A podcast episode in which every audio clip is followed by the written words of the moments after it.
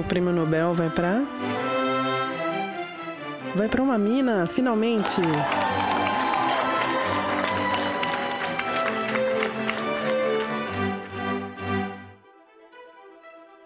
Vem cá, vamos fazer um experimento. Se eu pedir para você pensar numa figura científica, você vai pensar primeiro num homem ou numa mulher? Quantas cientistas mulheres você conhece? Você sabia que o Prêmio Nobel, que tem quase 120 anos de história, só premiou mulheres por suas descobertas científicas em 3% das vezes? Se a gente fizer essa conta, isso significa que, em média, uma mulher recebe um prêmio Nobel a cada cinco anos, mais ou menos. Enquanto que um cientista homem vai ser agraciado mais de seis vezes por ano. Você já ouviu falar em efeito Matilda? Que é aquela ideia de que as mulheres, apesar de contribuírem para a ciência, tendem a ser apagadas ou esquecidas na história? Nesse podcast, nós chutamos a porta dos laboratórios e convidamos outras mulheres para ocupar esse espaço. Esse é um Nobel para uma Mina, o podcast do site mulheresnaciencia.com.br. Eu sou a Laura e nesse primeiro episódio eu conversei com a Rafaela Falaschi, que é uma das idealizadoras e editoras do site mulheresnaciencia.com.br, e a gente conversou um pouco sobre o que é essa comunidade incrível e o que a gente pretende fazer com esse podcast. A gente também falou brevemente sobre as nossas experiências individuais como mulheres na ciência. E além disso, a gente falou brevemente sobre o efeito Matilda. Esse podcast ainda está em formato experimental, mas nós esperamos que vocês gostem e qualquer reclamação ou sugestão é muito bem-vinda. Para entrar em contato conosco, por enquanto você pode mandar um e-mail para podcast@mulheresnaciencia.com.br ou então mandar lá uma mensagem no Twitter na arroba Nobelprasmina, no singular mesmo. Então, Rafaela, quem são as mulheres na ciência? É, então, né, somos todas nós, né? A gente participa aqui, a gente que está ouvindo. Mas eu vou contar como que a gente criou o projeto, a rede, né? Como é que a gente queira chamar esse, esse agrupamento de mulheres. A gente batia papo, né? Inclusive a Laura está incluída nisso, ela está me entrevistando, mas ela faz parte desse, desse grupo desde o início. E a gente conversava bastante sobre vivências que a gente tinha no laboratório, na academia. E muitas vezes a gente falava dessas coisas perto de alguns colegas e eles falavam: não, vocês estão exagerando. Não, é vocês estão chateadas, né? Já teve um que até falou que a gente estava muito amarga, a gente reclamava demais, não tinha nada a ver a gente ser menina, ser mulher, para algumas, algumas situações. E aí a gente começou a falar mais só entre a gente mesmo, no, nos laboratórios, mas cada uma foi para um canto, é natural, né, na, na, nossa carreira.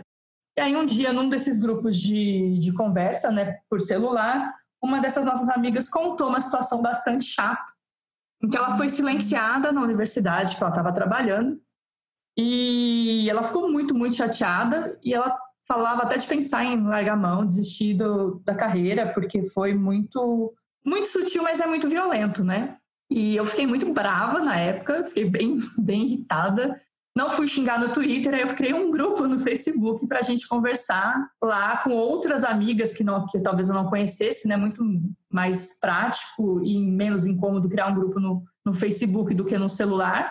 E em menos de um mês um mês e pouquinho, eu tinha mais de 1.500 pessoas lá participando e mandando é, notícias, entrevistas, várias coisas sobre mulheres na ciência. E aí um dia, uma, uma colega lá escreveu que ela gostaria de indicações de sites de divulgação científica feita por, por mulheres para a priminha dela. E quando a gente foi procurar, eu vi que não tinha. Tinha indicações de vários sites, não estou questionando a qualidade, sites muito bons de divulgação, mas todos feitos por homens. E eu fiquei, me questionei, questionei lá no grupo se não tinha, se não tinha alguma coisa, a gente tinha que, ou a gente tinha que criar.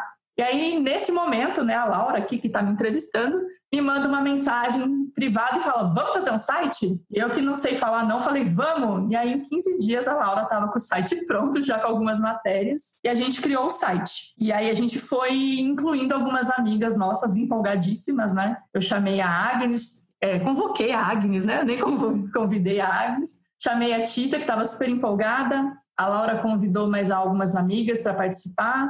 Depois entrou a Patrícia para fazer a revisão de português, também tem a Mariana e tem a Ingrid. Então a gente foi se, se juntando com a ideia de que o site fosse uma revista, né, Laura? Aberta para não só para gente, né?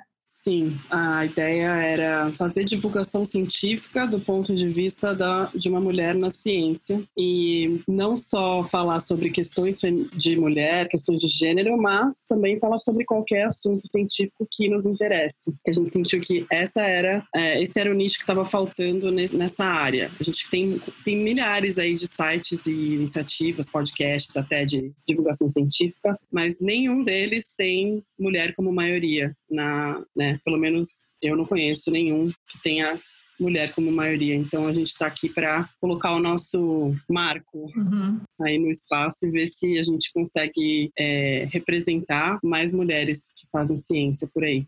E só para deixar claro também que é, é uma dificuldade que a gente tem, às vezes, quando a gente fala de mulheres na ciência, a gente quer ser o mais inclusiva possível, né? É, a gente não vai discutir método e nada, que ciências duras e ciências mais não duras. A gente quer incluir todo tipo de, de mulher que faça pesquisa, né? Das áreas de exatas, biológicas, humanas, tecnológicas, aplicadas. E às vezes parece ter um viés mais biológico no nosso site, porque nós somos, todas somos biólogas, né? Exceto a Patrícia. Então, como no começo era um, era um, uma, um projeto bem, bem nosso mesmo, a gente chamava quem a gente conhecia, as amigas, para participarem, né? Mas a ideia é a gente mostrar todas as pesquisadoras de todas as áreas e que aquele espaço é para elas todas. Ontem mesmo eu tava, eu faço parte de um grupo de, de Leia Mulheres, né? Tem no Brasil todo, e a gente estava discutindo o número de, de, de, escritores, né? Teve um trabalho que levantou mais ou menos o número de livros, o número de escritores, e assim, a maioria dos livros são escritos por homens, né? E foi uma coisa que chamou a atenção da gente, foi porque, né, humanas, letras, né, literatura é uma área que é conhecida por ser uma área que atrai mais mulheres, tem mais mulheres nessas áreas, mas mesmo assim, quando a gente vai procurar o destaque, né, nessas, nessas áreas como a literatura, por exemplo, a gente ainda tem um número muito maior de homens, e segundo essa, essa entrevista, posso depois deixar disponível, é, acho que 70% são homens, brancos, de classe média, é um padrão que a gente acaba encontrando em todas as áreas, não só nas exatas, nas biológicas, mas inclusive nas humanas, quando a gente vai pensar em topo de carreira, né? Sim. É, e me diz como que foi a resposta do, das pessoas para a sua iniciativa, a primeira do, do grupo no Facebook, né? Que foi a primeira iniciativa. É, então, o grupo eu achei que cresceu muito rápido, né? Eu não, não esperava. Começou que eu achava que não ia ter um espaço sem o um nome de Mulheres na Ciência. Aí eu pus Mulheres na Ciência, não tinha, não tinha, só tinha a página da, da, do prêmio da L'Oréal. Aí a gente criou o grupo, o grupo funcionou, fizemos a página do Facebook, teve...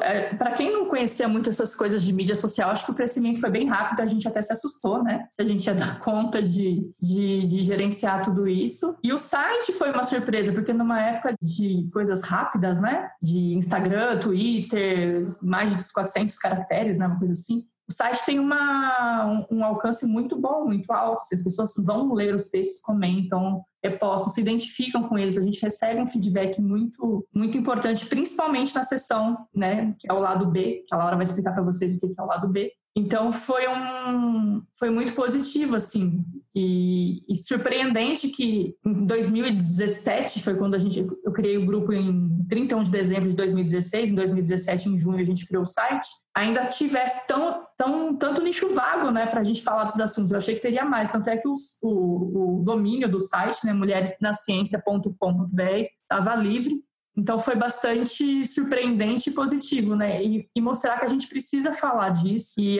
eu acho que eu acho que foi você que me falou, Laura, uma vez que a gente escrever e produzir conteúdo que a gente gostaria de ter lido quando a gente era mais nova, né? Quando a gente estava na graduação ou até antes. E realmente funciona. A gente recebe bastante mensagem de meninas, de adolescentes, de, de graduandas, se inspirando e se empolgando, mesmo em épocas difíceis, né, com, com as coisas que a gente publica.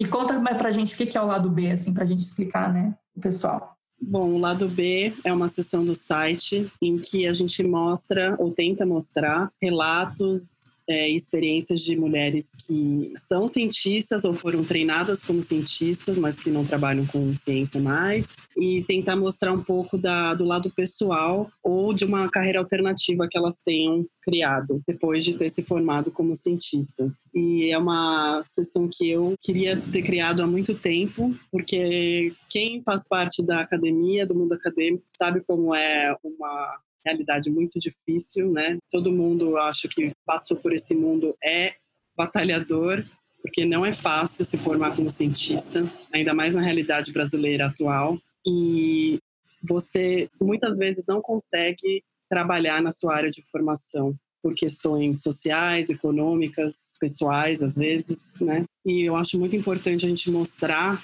para as pessoas que estão nessa área que existe vida após a pós-graduação, né? E que elas, as pessoas não deixam de ser cientistas porque elas não estão mais trabalhando na área. Eu acho que a partir do momento que você teve uma formação científica, você vai carregar aquilo com você para sempre. O método científico ele muda todo o seu comportamento, muda a sua forma de encarar a vida. Sim. E eu acho que é importante a gente deixar esse espaço aberto para quem quiser expressar e, e contar o seu, a sua trajetória. E nós duas, eu sei que também outras editoras do site, a gente tem o interesse em divulgação científica, a gente sempre teve, né, desde que a gente entrou na faculdade, é, a gente sempre tentou essa iniciativa de divulgar ciência e eu acho que a gente tem um ponto de vista, a gente tem uma ideologia de que divulgar ciência é uma das nossas obrigações como cientistas formadas pelas universidades públicas, é um também o nosso dever social de retornar para a sociedade que pagou pelos nossos estudos o que a gente puder. Então, informação científica é uma dessas coisas que a gente acredita que é a nossa missão. E eu acho que é também a missão que muitas das mulheres que a gente conheceu através do projeto sentem, né? Sim. Isso que eu ia comentar, né? Ainda respondendo aquela sua outra pergunta, o que eu achei do impacto, assim. Quando, quando você propôs o lado B, eu não entendi muito bem que, do que se tratava, né? Que eu estava com aquela cabeça de fazer divulgação científica tradicional, não uma divulgação com causa, né? Porque eu achei, falei, ah, ninguém vai querer saber da história do outro, cada um tem a sua opinião. E é incrível, assim, que ajuda a gente a sair da nossa bolha de conforto, né? De que, às vezes, pra gente o que é meio óbvio não é óbvio para outras pessoas, outras mulheres. Então, quando a gente fez um post de uma, uma das meninas que mudou de carreira, saiu da carreira acadêmica e falou que ela estava feliz e como ela usava toda a formação de pós-graduação dela nessa carreira nova que não foi jogada no lixo, que a gente às vezes escuta muito isso, ah, se você não arranjar emprego na área, você jogou todos esses anos no lixo, e ela mostrou que não, que ela está numa outra carreira, numa outra área, ela está super bem, e esse tempo todo na pós-graduação foi fundamental para quem ela é hoje, a gente recebeu muita mensagem falando: nossa, que bom que eu ouvi isso, porque até hoje eu não procurei emprego porque eu achava que eu era uma fraude. Ah, eu tinha vergonha de procurar emprego em outra área porque eu já tenho doutorado, mas eu não quero mais fazer isso, não, não me dou na vida acadêmica. Então foi um texto só, uma perspectiva de uma mulher que teve coragem de falar assim: olha, eu saí, tô bem, existe vida, tô feliz, não me sinto fracassada. Fez diferença, acho que para muitas mulheres que não tinham coragem de externar isso para outras pessoas e que às vezes a gente ouve muito de quem não conhece o que é a pós-graduação, de, ah, mas você fez doutorado nisso, não está trabalhando com isso? A carreira acadêmica, científica é muito diferente da maioria das carreiras, inclusive na hora da gente ser absorvida pelo mercado. Então, a gente ouve muito julgamento, às vezes as pessoas que não entendem, às vezes são pessoas que são queridas por nós, e isso deve, para cada pessoa, né, deve ter um peso diferente. E saber que esses textos do lado B têm um impacto muito positivo e muito maior do que eu imaginaria na vida dessas pessoas, principalmente quando se trata em questão de, de mudança profissional e maternidade, faz valer todo o esforço que a gente faz para manter esse projeto ativo. Assim. Eu vou aproveitar aqui para fazer um chamado. Você, mulheres cientista, mulher na ciência que tem desejo de contar a sua trajetória, ou de fazer um desabafo, ou de contar qualquer história sobre a sua vida pessoal ou carreira do ponto de vista de uma mulher na ciência, pode mandar um seu texto para a gente, para o contato arroba mulheresnaciencia.com.br, que a gente vai te ouvir e vai colocar a sua voz lá para todo mundo ouvir. Então agora eu vou mudar, vamos trocar de lugar. Eu que quero fazer umas perguntas para Laura. Da onde veio a vontade, Laura, e a iniciativa da gente fazer um podcast? E depois você conta para a gente o porquê do nome do podcast. Bom, eu sou a Laura, quem está me ouvindo pela primeira vez, eu sou uma das editoras do site Mulheres na Ciência, junto com a Rafaela. E eu ouço, eu sou uma viciada em podcast. Eu ouço muito podcast há mais de 10 anos, quando os podcasts surgiram, e eu sempre ouvi todos os podcasts famosos e sempre me chama a atenção que todos eles, ou a maioria, até pouco tempo, eles eram uma roda de conversa entre homens. E não só qualquer homem, aquele combo clássico do homem branco de classe média, é, cis, hétero, né? E isso sempre me incomodou porque, como dizem por aí, representatividade importa muito. E as mulheres que eu ouvia nesses podcasts sempre eram. Elas só estavam participando do podcast porque elas eram esposas de alguém e elas só falavam sobre temas considerados tradicionais femininos, né? Então, falavam sobre casamento, filhos, relacionamentos em geral. E elas nunca eram chamadas para falar sobre os temas mais intelectuais, vamos dizer assim, os temas científicos ou discussões políticas. Isso sempre me incomodou muito. E em ciência, então, isso é pior ainda. Eu acho que a representatividade das mulheres podcasters em ciência é quase nula. Tem pouquíssimas mulheres que fazem parte de times de, de ciência. E, assim, quando tem mulheres, elas nunca são a maioria, elas são sempre, no máximo, metade dos times, assim. E é lógico que eu estou falando isso do meu ponto de vista, é uma não é uma evidência, totalmente uma anedota. É uma impressão sua, né? Algo que você sentia, né? Eu, como mulher na ciência, nunca me senti representada pelos podcasts brasileiros. E eu sempre tive essa vontade. E quando surgiu o site, surgiu a iniciativa das Mulheres na Ciência no Facebook, muitas mulheres vieram perguntar se ia ter um podcast, se a gente estava pensando. E para mim isso foi um outro estímulo para a gente começar logo a colocar as nossas vozes também no ar, porque a gente tem os textos e agora a gente tem as nossas vozes aqui. E o, o, podcast chama Um Nobel para uma Mina. Da onde veio essa ideia? O que isso representa? A gente teve uma sessão de brainstorming, né, que fala, para tentar encontrar o um melhor nome para o nosso podcast. E a gente não queria chamar só o podcast da Mulheres na Ciência, a gente queria um nome que fosse impactante. E aí logo pensamos na questão do prêmio Nobel, né, ou Nobel. O prêmio Nobel, ele tem uma representatividade ridícula entre as mulheres. Existem muitos prêmios dados e pouquíssimas mulheres como recipientes, né, ou até como indicadas. E aí veio a ideia de perguntar por quê, por que, que isso acontece e também de tentar incentivar a indicação de umas mulheres e de mendigar um Nobel para uma mina, né? Já está na hora de ter um Nobel para uma mina. Então, essa é a explicação do nosso nome. E eu acho que, que tem muito a ver isso com, as coisas que a gente foi aprendendo no, com Mulheres na Ciência, né, com o projeto. A gente quer deixar claro aqui que a gente não é especialista em história da ciência, né? Então, muitas das coisas que a gente quer contar e dividir com vocês aqui são coisas que fizeram diferença, que fizeram diferença para a gente agora, já pós-graduadas, formadas, algumas trabalhando já. E a gente gostaria de ter tido contato com essas informações na graduação ou antes mesmo, né? Então, eu, por exemplo, vou contar a minha experiência, a Laura pode contar a experiência dela para se tornar cientista.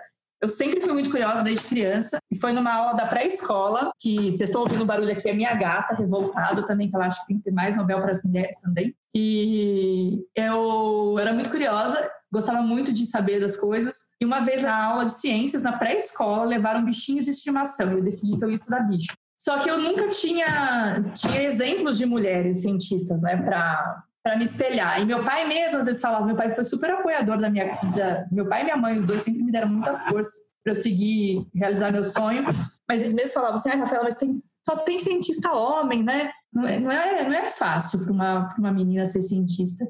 E eu via isso na escola, e eu, falava, e eu sempre fui muito muito exibida, eu achava mais, mais divertido ainda. Aí que eu ia fazer. Se quando falo que não pode, aí que, que eu queria fazer. Mas eu sei que não funciona assim para todo mundo.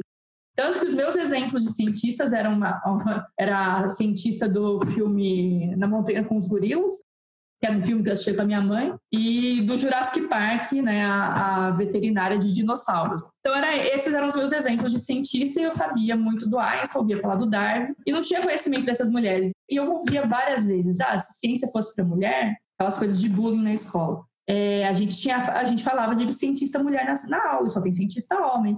Eu cresci acreditando que só tinha cientista homem, mas eu nunca fiz uma reflexão. E foi só quando a gente, no pós-doc já, a gente começou a falar dessas coisas, eu comecei a ir atrás da história dessas mulheres e entender que elas sempre estiveram aí, só que elas não tinham voz, né? A história não foi escrita por, por elas, foi escrita por outras pessoas, principalmente por homens. E então, quando a Laura falou desse, desse título, né, sugeriu para a gente votar um Nobel para uma mina, eu estava começando a estudar algumas coisas para dar algumas palestras e eu via que tinha muita mulher que fez muita descoberta antes desses homens que ganharam os Nobéis, a gente nunca tinha ouvido falar delas. Eu, na minha graduação, pelo menos não ouvi falar de nenhuma delas, nem na pós-graduação. Então, eu acho que a gente quer usar esse espaço também para falar para vocês um pouco do que a gente está encontrando, do que a gente está aprendendo. Como é que foi para você, Laura, sua, sua trajetória de cientista? Eu tenho uma história um pouco diferente, eu acho, da maioria das pessoas que fazem ciência, porque eu sou muito privilegiada. Eu nasci, cresci em uma família totalmente adepta do pensamento científico. O meu pai era professor universitário, pesquisador, biólogo, é, não era biólogo, era veterinário, mas ele trabalhava com biologia também. A minha mãe também é, foi formada com pós-graduação, que era uma coisa rara para mulheres na época dela, né? Então, eu sempre fui estimulada desde criança a ser curiosa. Curiosidade na minha família sempre foi muito valiosa. É. E eu também nunca tive um modelo feminino de cientista o meu modelo sempre foi o meu pai, porque foi a primeira referência que eu tive. ele era uma pessoa incrível, um pesquisador incrível, mas também sempre me faltou assim essa o modelo de uma mulher que fizesse ciência. Eu não me lembro também de ter noção dessa ausência de mulheres nos espaços científicos e até mesmo na história da ciência. É uma coisa que o apagamento é tão grande que a gente só se dá conta depois que a gente já está no meio científico. Então, eu só fui me dar conta que tinha poucas mulheres fazendo o que eu faço, ou mulheres como eu, quando eu já estava na pós-graduação. E é uma, uma questão assim que a gente não aprende, como a Rafaela falou, a gente não aprende sobre isso na escola, a gente não aprende sobre isso na graduação e muito menos na pós-graduação. A gente tem tantas responsabilidades, né? tanta coisa cobrada da gente que não sobra tempo para refletir sobre as questões sociais, a não ser que você esteja inserida nela.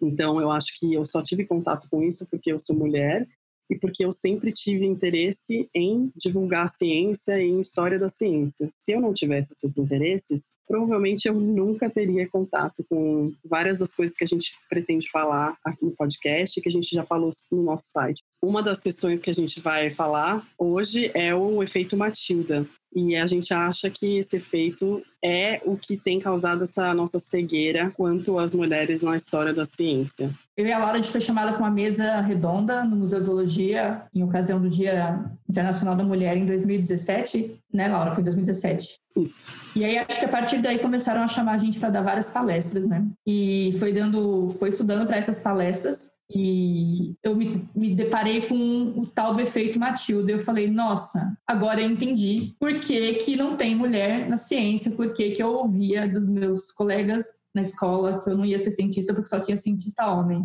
Então, para mim, né, não, de novo, eu sou entomóloga, eu estudo inseto, não sou historiadora da ciência, mas quando eu tomei conhecimento do efeito Matilda, eu falei, nossa, isso explica muita coisa. Por que, que eu não estudei essas mulheres? Porque eu não vi essas mulheres nos livros? Mas elas estão aí e a gente tem livros sobre elas hoje. Depois no final a gente vai indicar algumas coisas para vocês. Então, quando eu me, me, dei conta desse, desse efeito Matilda, que eu vou pedir para a Laura explicar um pouquinho para vocês, que ela leu o artigo original, aquilo me, me foi como se fosse um momento eureka, assim, nossa, agora para mim faz tudo, faz sentido. Então, não é que não tem mulher cientista, que ciência não é coisa de mulher, é que a gente estava lá fazendo, elas estavam lá fazendo ciência, muitas vezes de graça, muitas vezes como ajudantes, é, muitas vezes escondidas ou fazendo ciência por hobby no quintal de casa, porque não podia, né? Era era uma profissão de homens mesmo, e às vezes para publicar para o artigo ter uma credibilidade naquela época, não podia ter o nome de uma mulher ali.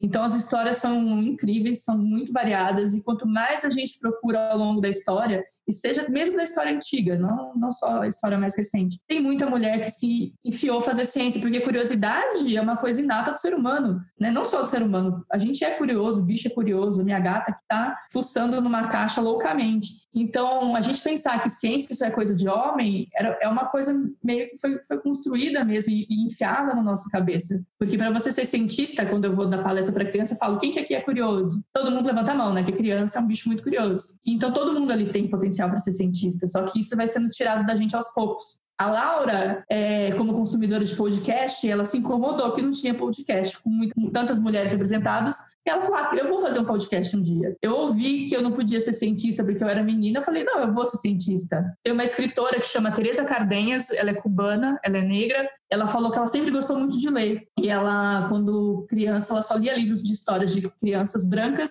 E aí ela invocou, ela falou: quando eu crescer, eu vou ser escritora e vou escrever sobre crianças e mulheres negras. Só que nem todo mundo é assim, cabeça dura igual a Laura, eu e a Tereza Cardenhas, né? Que a gente vai contra, contra o que dizem pra gente. Muita gente desiste no meio do caminho porque falam que não, isso não é para você. E uma das coisas que mais isso pode, isso pode acabar com a, prejudicar a própria sociedade. E quantas cientistas, quantas gênias, quantas pessoas podem revolucionar a, a, nossa história da humanidade ficaram no meio do caminho porque a gente disse que não podia, né? Então, Laura, conta pra gente um pouquinho quem que postulou o efeito Matilda, quem era ela, o que, que você descobriu lendo esse artigo.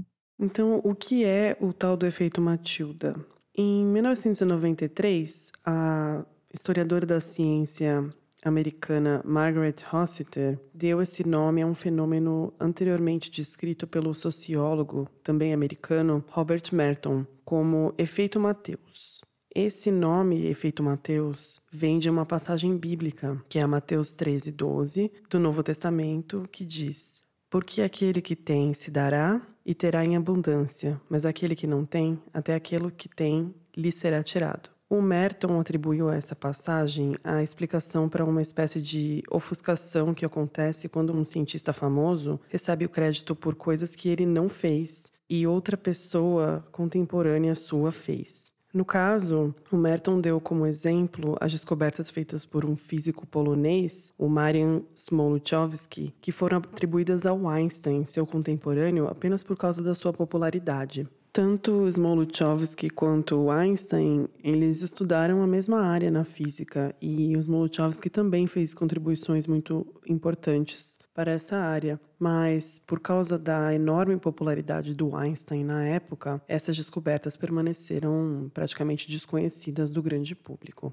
Então, esse seria o efeito de halo que o Merton descreve no seu efeito Mateus. Assim, o efeito Mateus seria o hiperreconhecimento ou a sobrevalorização de uma figura científica famosa. É interessante que o Evangelho de Mateus não teria sido escrito pelo Mateus, e sim por seus discípulos muitos anos depois de sua morte. Então, o nome vem bem a calhar. A Margaret Rossiter, então, aplicou essa mesma lógica à história da ciência para notar que o mesmo acontece há pelo menos muitos séculos com as mulheres. Muitas vezes, mulheres cientistas brilhantes têm as suas contribuições atribuídas aos seus maridos, chefes ou colaboradores. Esse é o caso, por exemplo, da Nett Stevens, a geneticista que descobriu a natureza cromossômica da determinação sexual, mas que morreu sem ter o seu trabalho reconhecido. Quem levou todo o crédito pela descoberta foi o geneticista Edmund Wilson, que, trabalhando de maneira independente, chegou à mesma conclusão da Stevens. Mas, por ser homem e ter o cromossomo XY, e por ter uma posição hierárquica mais alta, é, ele chegou a ser diretor do instituto onde ele trabalhava, ele levou toda a fama e a Annette Stevens só recebeu crédito muitos anos depois de sua morte. Existem muitos e muitos casos desse efeito Matilda ao longo da história, e a Margaret Rossiter descreve muitos exemplos no trabalho original em que ela publicou o seu batismo. Esses casos ocorrem com mulheres solteiras e casadas que atuam individualmente e em grupo. Então, quase ninguém escapa do efeito Matilda. A Margaret Rossiter dedica a sua descrição do efeito Mateus a Matilda Gage, uma sufragista americana que era intelectual e militante feminista, que contribuiu imensamente para a luta das mulheres pelo direito ao voto, mas que permanece esquecida ou ignorada pelo grande público. A própria Rossiter, no trabalho onde ela descreve o efeito Matilda, assume que não conhecia a Matilda Gage e que isso é mais uma evidência de como esse efeito é forte. É uma última curiosidade sobre esse assunto Chega a ser até engraçado o fato de que o próprio Merton acabou influenciado pelo efeito Matilda quando ele descreveu seu efeito Mateus, já que ele usou inúmeras contribuições originadas pela tese de doutorado da sua esposa, a Harriet Zuckerman, mas ela só aparece no artigo original do Merton como nota de rodapé e não como coautora.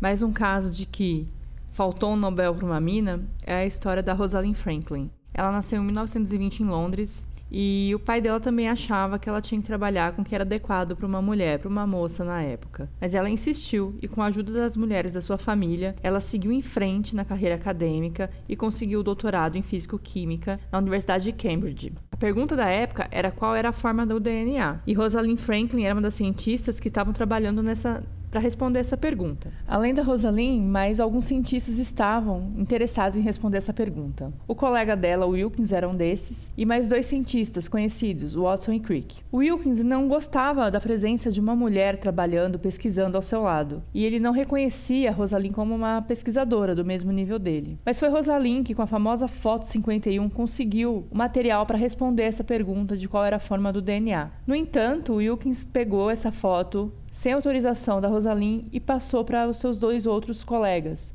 Watson e Crick. E foi graças a esse material, obtido pelos trabalhos de Rosalind Franklin, que eles conseguiram escrever o artigo que foi responsável por eles ganharem o prêmio Nobel tempos depois. Para encerrar nossa conversa, a gente quer começar um ritual aqui de ter indicações culturais trazidas pelos participantes de cada episódio. Eu quero indicar para vocês um livro que chama Mulheres que Ganharam o Prêmio Nobel em Ciências: Suas Vidas, Lutas e Notáveis Descobertas, escrito pela Sharon Bert McGrain ele é um livro foi publicado acho que em 94 aqui no Brasil. A gente não encontra ele mais em livrarias, assim, mas tem, a gente encontra com facilidade em sebo, né, sebo online também. E é muito legal esse livro porque ele não só conta a história de mulheres que realmente ganharam o prêmio Nobel, mas ela conta a história de algumas mulheres que foram fundamentais para algumas descobertas, mas foram ignoradas, né, não receberam o prêmio e ou foram reconhecidas só muitos anos depois. Então esse livro conta a história de 14 mulheres cientistas, né, que tiveram importância nessas descobertas e algumas foram premiadas ou não.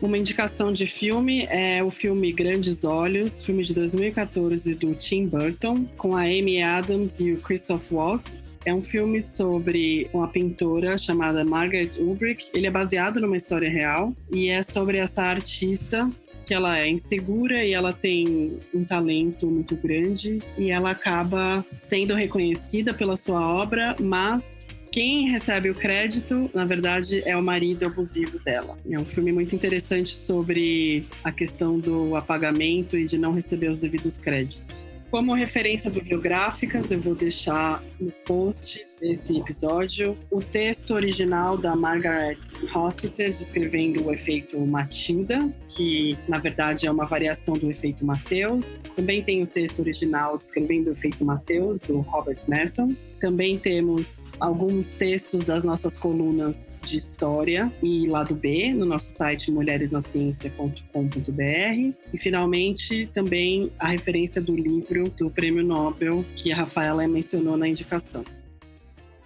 Participaram desse episódio eu, Laura Rocha Prado e a Rafaela Falaschi.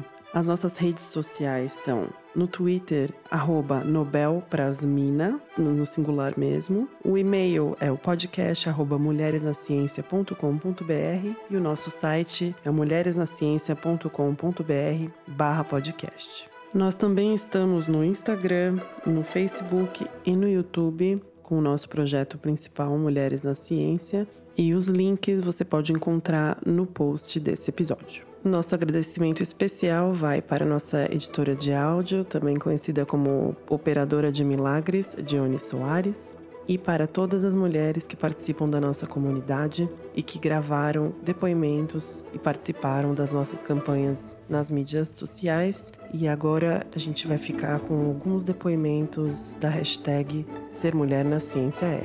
Até o próximo episódio. Hashtag Ser Mulher na Ciência é. ter que apresentar o dobro dos resultados para, com sorte, ter o mesmo reconhecimento do que os colegas do laboratório. Ser assediada psicologicamente por um colega que inclusive me mandava limpar o chão, porque olha só como você faz melhor do que eu. Ser colocada como frágil em qualquer trabalho de campo.